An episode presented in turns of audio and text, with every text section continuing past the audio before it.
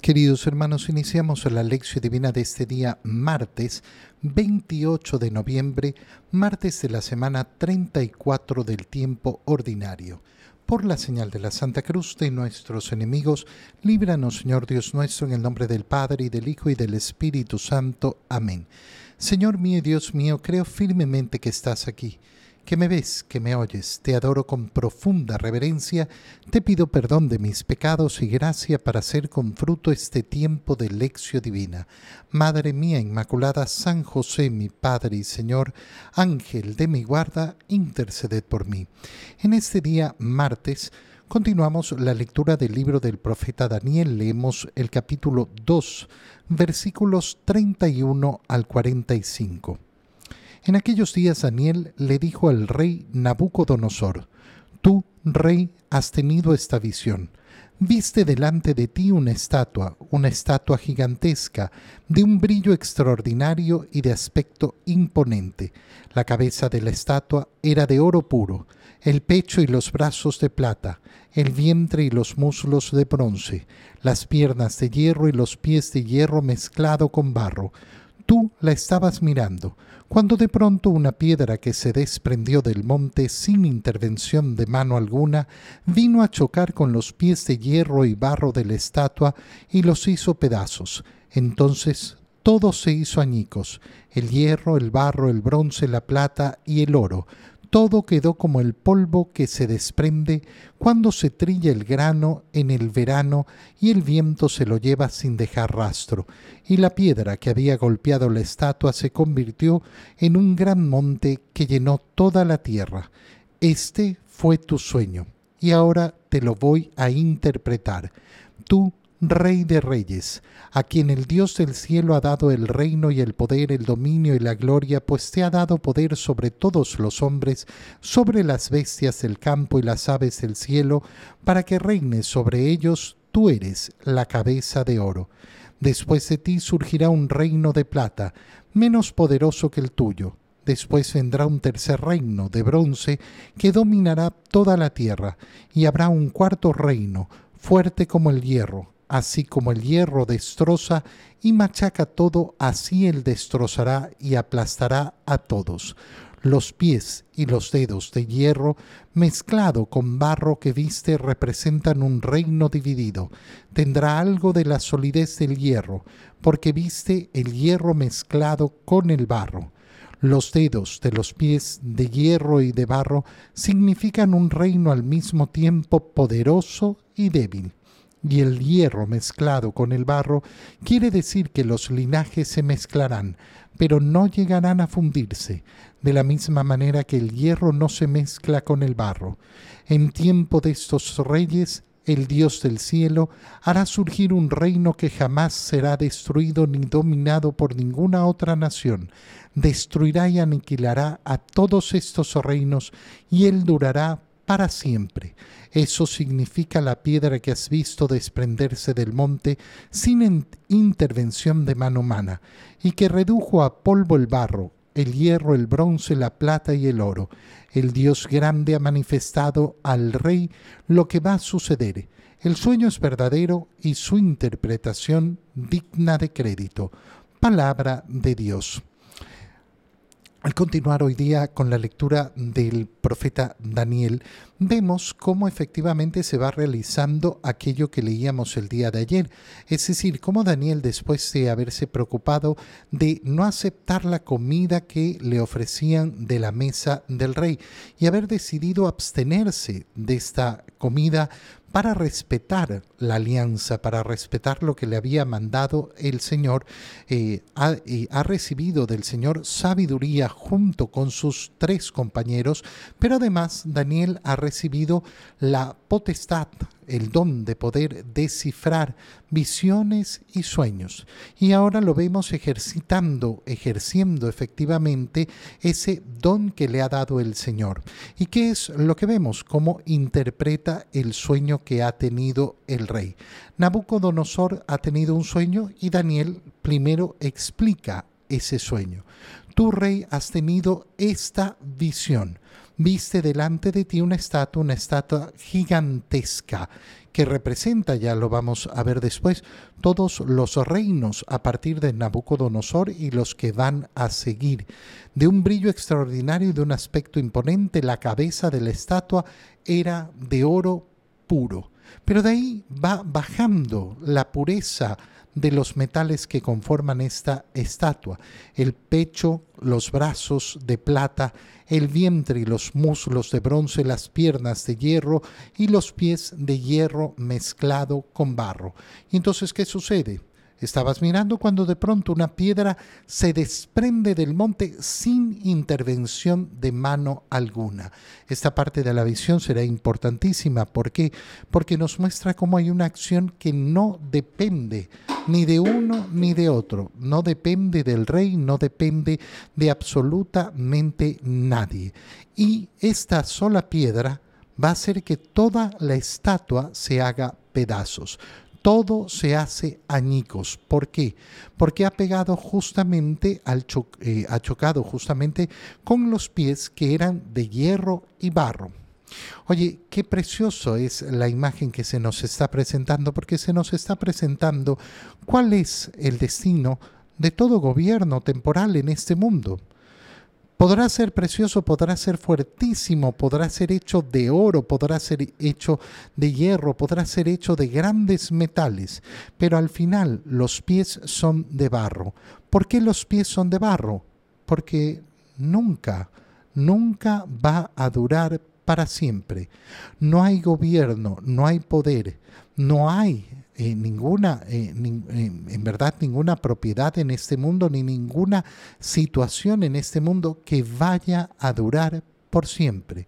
Y efectivamente, qué importante es reconocer esa temporalidad de las cosas, porque si yo me olvido de la temporalidad de las cosas, pienso que tengo pies de oro, pies de hierro, no, los pies siempre de barro, siempre de barro que significa, bueno, llega la muerte, llega el final de las cosas, llega el final de los gobiernos, llega el final de aquella época que yo, eh, que yo tuve. Cuando Daniel comienza a interpretarle el sueño al rey, ¿qué es lo que le va, eh, le va a decir? En primer lugar, tú eres el rey de reyes, a quien Dios el del cielo le ha dado el reino, el poder, la gloria.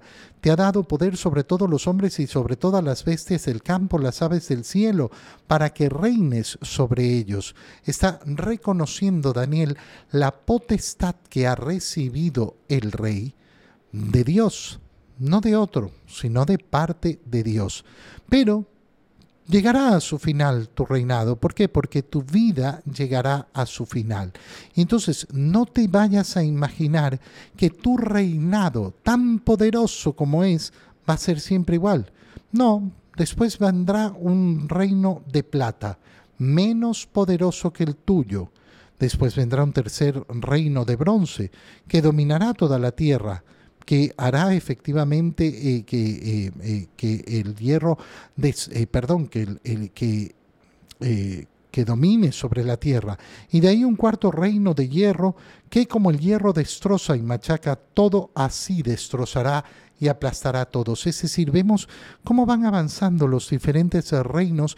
¿Por qué? Porque van a ir cambiando las generaciones. Esto lo podemos interpretar también a la luz de cualquier familia que cree que va a dominar sobre el mundo. Bueno, las generaciones no son siempre las mismas. Y entonces nos enfrentamos a esos pies que son mezcla de hierro con barro y representan un reino dividido algo de solidez, pero al final mezclado con barro. Y ahí es donde va a golpear la roca. ¿Qué significa esto según lo que eh, le dice, eh, le dice eh, Daniel? En el tiempo de estos reyes, el Dios del cielo hará surgir un reino que jamás será destruido. Y estas son las palabras que nos interesan sobremanera en esta lectura. ¿Por qué? Porque estamos en esta última semana del tiempo ordinario en que hemos celebrado el domingo pasado la solemnidad de Cristo Rey. Y ahora nos estamos preparando para eh, efectivamente eh, comenzar el nuevo, eh, el nuevo año litúrgico celebrando el tiempo de Adviento. Hemos declarado el domingo pasado quién es el verdadero Rey de Reyes.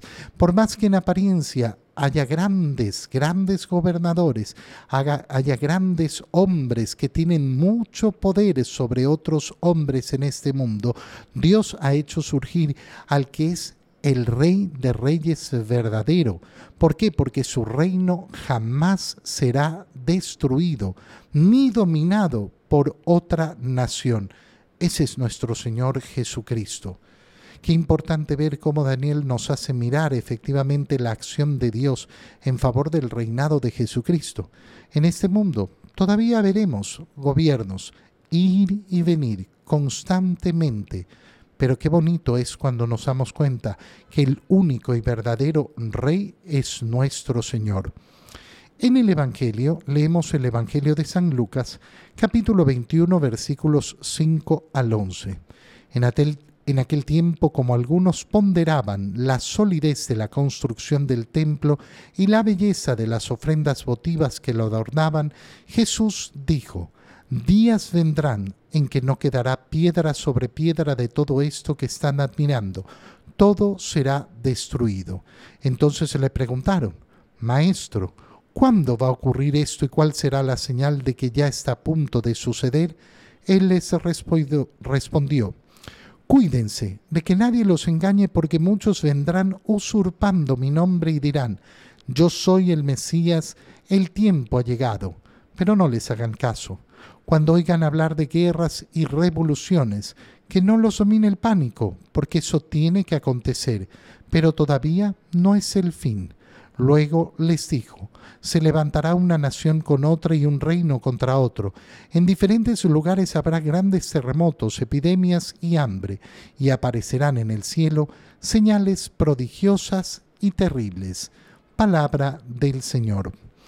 Volvemos a tocar el tema del el fin del mundo que eh, profetiza nuestro Señor Jesucristo, acompañado de la profecía que ya hemos escuchado la semana pasada sobre la destrucción del templo de Israel, eh, de Jerusalén, perdón. Pero fíjate cómo empieza el Evangelio que acabamos de leer. ¿Delante de qué? Delante de que algunos ponderaban la solidez de la construcción del templo. La solidez, es decir, ¿qué nos está diciendo el Evangelio? Como había personas que estaban admiradas, pero mira qué, qué enorme, qué grande, qué fuerte, qué sublime que es el templo de Jerusalén, que el Señor nota cómo están poniendo su confianza en la construcción de un bien material que siempre va a ser temporal que siempre va a poder ser destruido. Eh, están diciendo, mira, aquí está la rigidez, la solidez del reino de Israel. Y el Señor entonces les dice, tengan mucho cuidado. ¿Por qué? Porque vendrán días en que no quedará piedra sobre piedra de todo esto que están admirando. Todo esto será destruido. ¿Qué ocurre? ¿El Señor quiere acaso que se destruya el templo de Jerusalén? No, no es el deseo del Señor, pero lo que ocurre es más sencillo. El Señor lo que está diciéndole a las personas es tengan cuidado, ¿dónde ponen su confianza? Es como aquellos a lo largo de la historia que han puesto su confianza en un ideal político, en un movimiento político, eh, en, una lucha determinada, creyendo que se iba a mantener a lo largo de la historia. No, nosotros vamos a cambiar la historia y vamos a salvar el mundo. Hay que tener mucho, mucho, mucho cuidado de los falsos salvadores, que van a ser inmediatamente anunciados, los falsos mesías. Aquel que me promete que todo, todo va a ser bienestar, todo va a ser hermoso gracias a la acción que Él va a realizar, cómo va a transformar el mundo. Ojo, mucho cuidado, mucho cuidado, porque es jugar con el deseo que tiene el corazón humano. Hay que recordar que Dios ha puesto en nuestras manos la administración de los bienes temporales. Y está en nuestras manos trabajar, luchar, esforzarnos por siempre tener un mayor bienestar, por siempre tener efectivamente una condición en la cual vayamos mejorando en este mundo y buscar cuáles son los mejores sistemas, los mejores mecanismos para lograrlo. Pero hay que tener mucho, mucho cuidado cuando la pretensión es tener un mundo perfecto donde se van a acabar los problemas y las dificultades.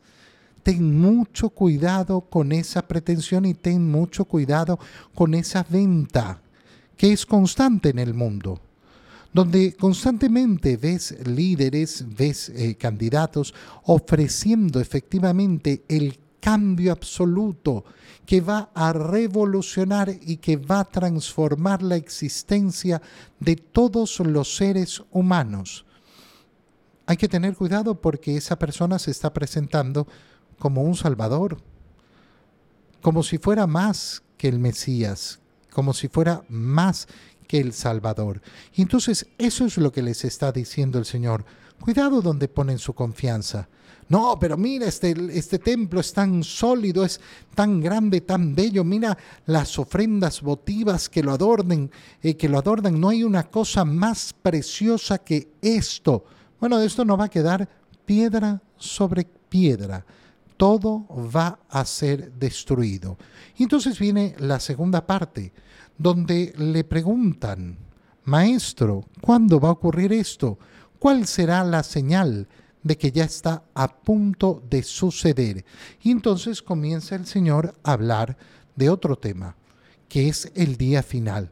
Eh, el primera, la primera parte ha anunciado la destrucción del templo de Jerusalén, pero esa se realizó en el año 70. Pero la pregunta va mucho más allá, porque no era solo saber cuándo iba a ser destruido el templo de Jerusalén, sino conocer el fin del mundo. ¿Y qué hace el Señor? Decir lo que siempre dice. Cuidado, no vayan a estar dejándose engañar. No se dejen engañar. Muchos vendrán usurpando mi nombre y dirán, yo soy el Mesías. Por eso lo decíamos. Yo soy el Mesías significa yo soy el Salvador. Yo soy el que viene a ofrecer la gran salvación, el gran bienestar. Ahora sí se transformará todo gracias a mi acción. Vendrán muchos diciendo yo soy el Mesías. El tiempo ha llegado. Y fíjate cómo el Señor lo pone con claridad. Pero no le hagan, no les hagan caso no les hagan caso. No hagan caso a ningún aviso del fin del mundo. ¿Por qué? Porque son avisos falsos, porque son avisos mentirosos. El Señor lo ha dicho con claridad. Nadie sabe ni el día ni la hora. Algunas personas viven pensando, no, pero bueno, hoy no será el día. No tengo idea. No tengo idea. Yo, yo no sé si hoy sea el día. Tal vez hoy es el último día, no, no, no tengo la más remota idea. ¿Y eso qué hace en mi vida? Hace que yo viva mi vida todos los días igual. Es decir, que viva mi vida dando lo mejor de mí, buscando la intimidad con el Señor, buscando entregarme más al Señor. No hace que yo viva preocupado de cuándo va a llegar el fin. El fin llegará cuando llegue ni un minuto antes ni un minuto después. Mi muerte, mi muerte llegará cuando llegue. No va a llegar ni un día antes ni un día después. Y por eso, como me ha enseñado el Señor, yo estoy siempre preparado, siempre listo. Fíjate además en cómo continúa la lectura, porque el Señor dice, cuando oigan hablar de guerras y revoluciones, que no los domine el pánico, que no los domine el pánico que no los domine el pánico. Una palabra tan importante. ¿Por qué? Porque hay muchas personas que se dejan llevar siempre, siempre por el pánico, siempre asustados por todos, siempre con el corazón exaltado. No. Se levantará una nación contra otro, un reino contra otro, habrá grandes terremotos, terremotos, epidemias y hambre, y aparecerán en el cielo, en el cielo señales prodigiosas y terribles. Tranquilos Esto tiene que ocurrir, esto tiene que pasar. Eso es lo que nos dice el Señor. No, no, no, no hay un signo verdadero que, ay, no, no, ahora sí llegó el fin. No, ya lo hemos escuchado tantas y tantas veces a lo largo de la historia de la humanidad. Siempre igual. Mi confianza, mi confianza está en el Señor y si mi confianza está en el Señor, yo vivo tranquilo, entregado a Él. Te doy gracias, Dios mío, por los buenos propósitos, afectos e inspiraciones que me has comunicado en este tiempo de lección divina. Te pido ayuda para ponerlos por obra Madre mía Inmaculada, San José, mi Padre y Señor, Ángel de mi guarda, interceded por mí. Que el Señor los bendiga, los cuide y los proteja en el nombre del Padre y del Hijo y del Espíritu Santo. Amén. María, Madre de la Iglesia, ruega por nosotros. Un feliz día para todos.